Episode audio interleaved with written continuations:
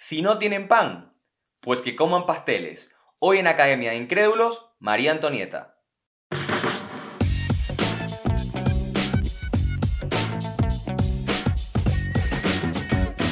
Esto es Academia de Incrédulos. Hola, hola, ¿qué tal? Bienvenidos a un nuevo episodio de Academia de Incrédulos. Como siempre es un verdadero honor y placer que estén acompañándonos como cada domingo en este tercer episodio de la segunda temporada. Al igual que siempre les acompaña un servidor, Yanio Marcano en la conducción y en edición y montaje Vicente Ramírez. El día de hoy, como anuncié en redes sociales, vamos a estar conversando acerca de María Antonieta, una de las figuras más fascinantes en la historia universal y cuya figura ha generado muchísimo debate entre historiadores y entre el público eh, común y corriente.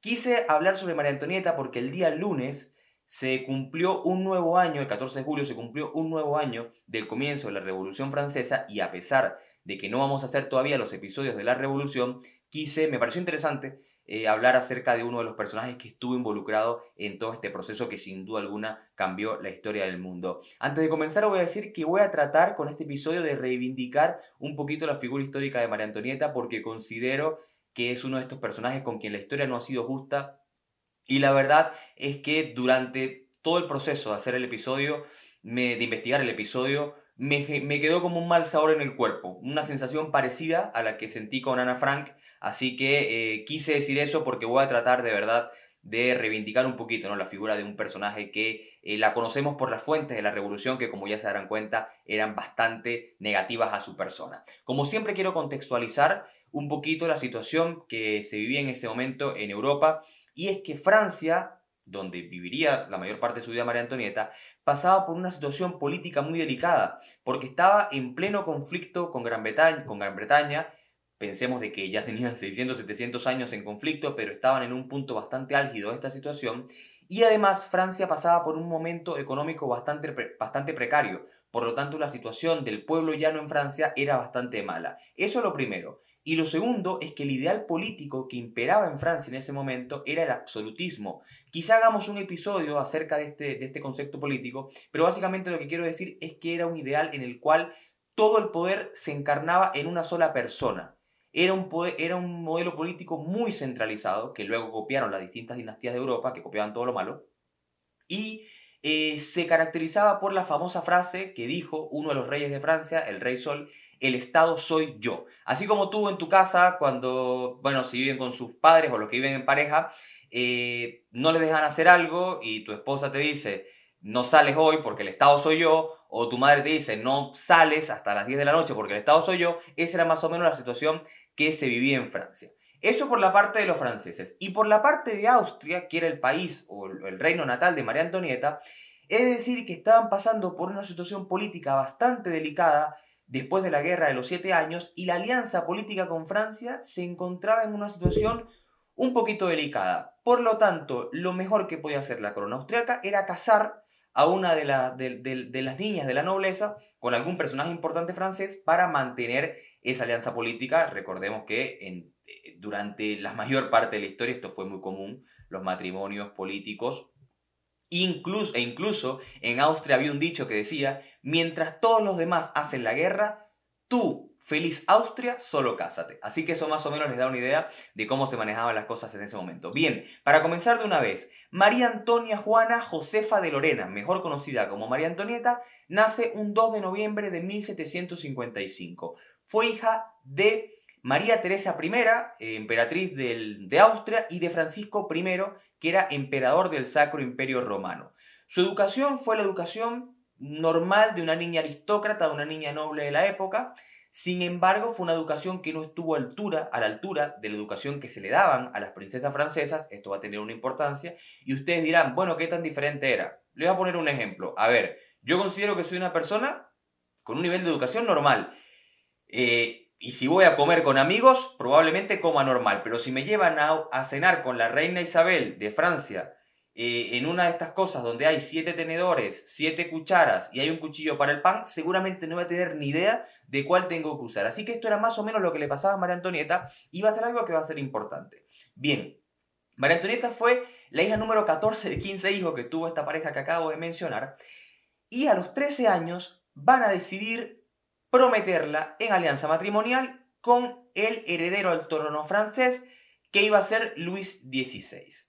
¿Ok? María Antonieta llega a esa edad a Francia y pensemos lo difícil que era para una niña austriaca de esa edad de 13 años que la llevaran a Francia a compartir, a vivir y a desarrollarse en una corte política llena de intrigas, de secretos, de traiciones, para una persona que no tenía ni idea de lo que era la política y de lo que era la vida. ¿Por qué digo esto? Porque aquí es donde empiezan muchos historiadores, muchos libros y películas a mostrar a María Antonieta como una niña malcriada, antojadiza, rebelde, caprichosa. ¿Cómo éramos nosotros a los 13 años? Honestamente, ¿cómo éramos nosotros a los 13 años? O sea, ¿cómo le pedimos a una niña de 13 años que se comporte como una reina? Eso es lo primero que quiero decir.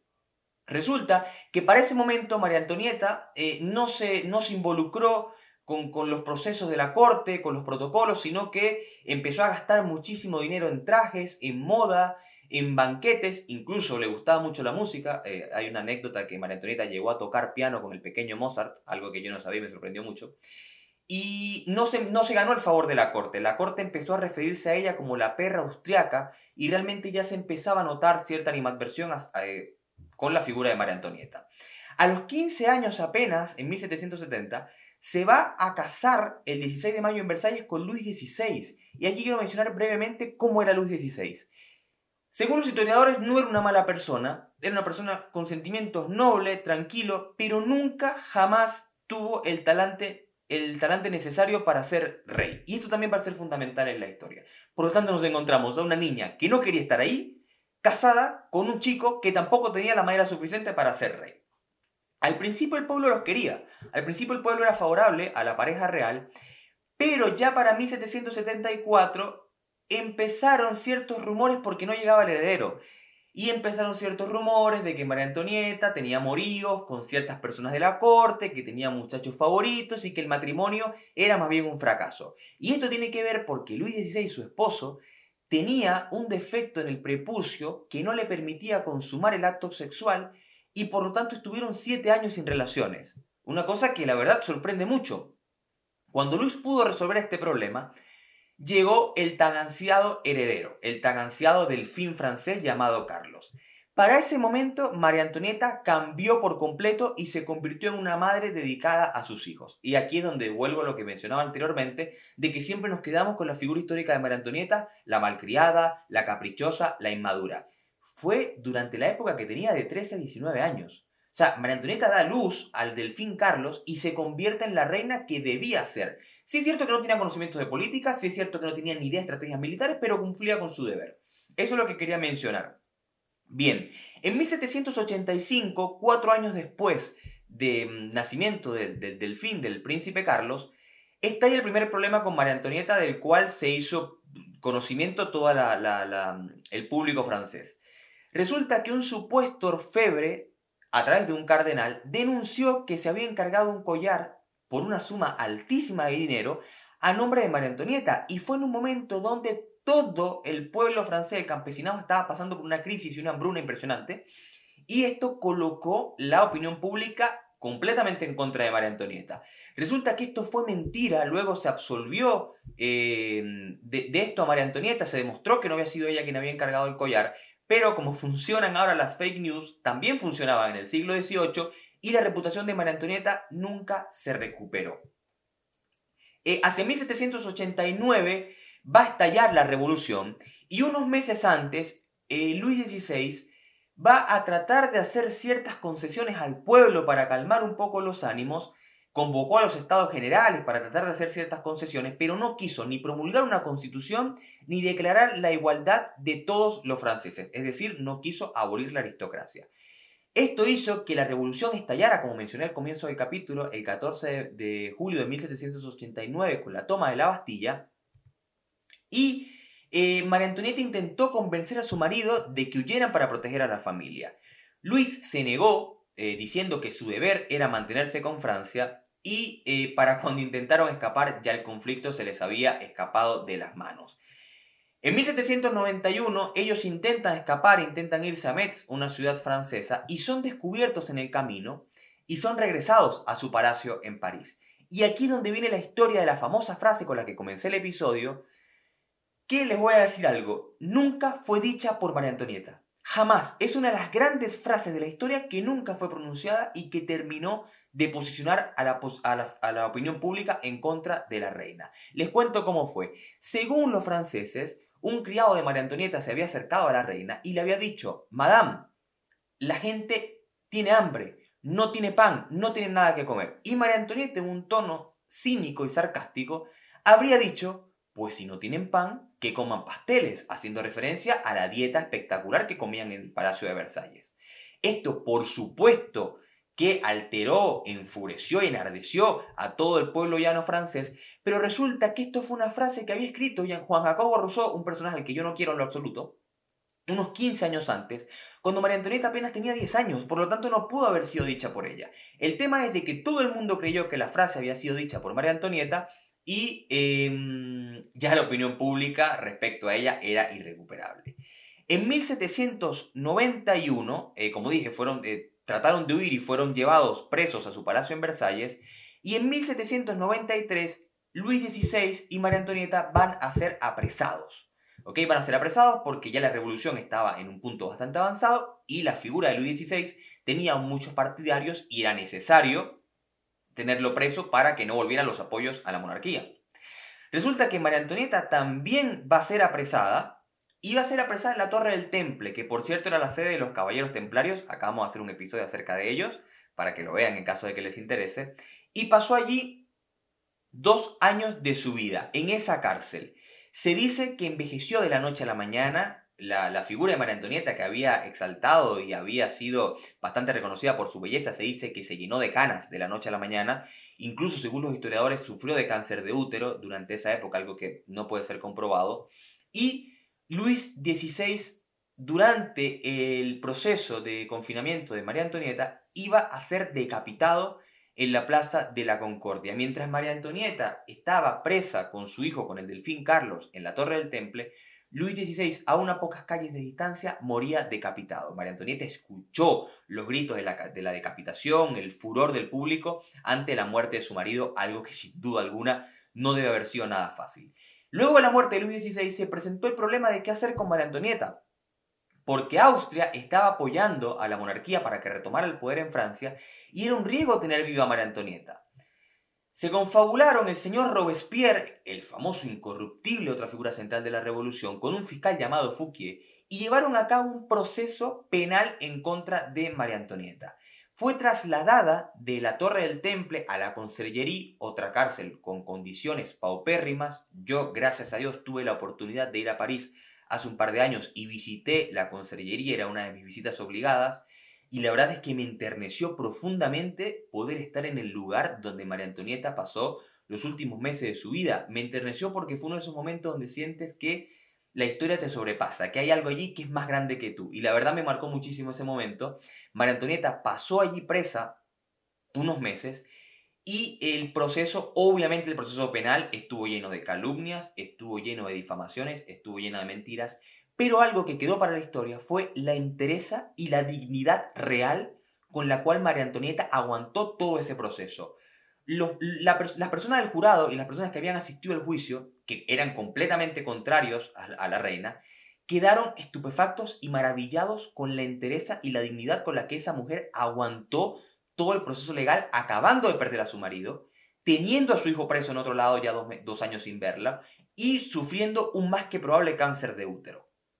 Esto sin duda alguna habla muchísimo del carácter de María Antonieta. Resulta que el 13 de octubre de 1795 María Antonieta fue condenada a la muerte, fue condenada a morir decapitada, al igual que Luis XVI, una sanción, eh, un veredicto que ella no esperaba. Y tres días después, el 16 de octubre de 1795, fue el día donde se decidió que María Antonieta iba a morir en el caldazo.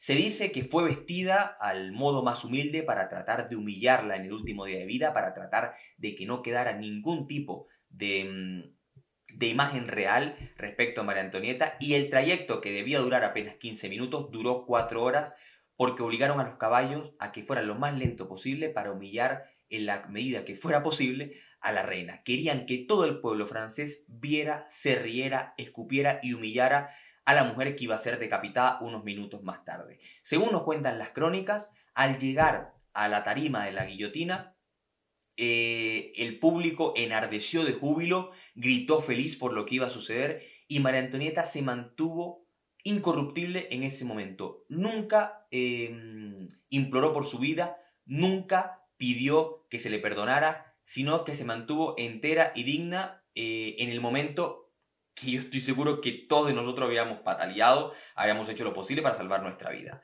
Según los preparativos para eh, la guillotina duraron cuatro eternos minutos y a la hora del mediodía caía la guillotina en la Plaza de la Revolución, que hoy es la Plaza de la Concordia, acabando con la vida de la que fuera la última reina de Francia. Como conclusión y como reflexión quiero decir que María Antonieta seguramente no era la mejor persona del mundo, seguramente durante gran parte de su vida fue malcriada, fue antojadiza, fue caprichosa, pero a pesar de que seguramente no encarnaba el ideal de rey generoso, bondadoso y bueno con su pueblo, fue una mujer que seguramente no mereció morir guillotinada y que los últimos años de su vida fueron realmente trágicos a pesar de que siempre se le recuerde como una mujer vanidosa y caprichosa. Como último comentario quiero decir que la Revolución Francesa que siempre se nos muestra por los derechos de la, por la Declaración de los Derechos del Hombre, por la Ilustración, porque acabó con la monarquía, también tuvo sus excesos y la muerte de María Antonieta es uno de ellos. Espero que les haya gustado este episodio, como siempre les pido que se suscriban, les voy a recomendar que se suscriban al canal, les voy a recomendar aquí abajo en los comentarios dos documentales que están espectaculares acerca de María Antonieta y dos libros en caso de que quieran seguir profundizando en el tema. Espero que les haya gustado el episodio y como siempre nos vemos el próximo domingo con una nueva historia. Chao, chao.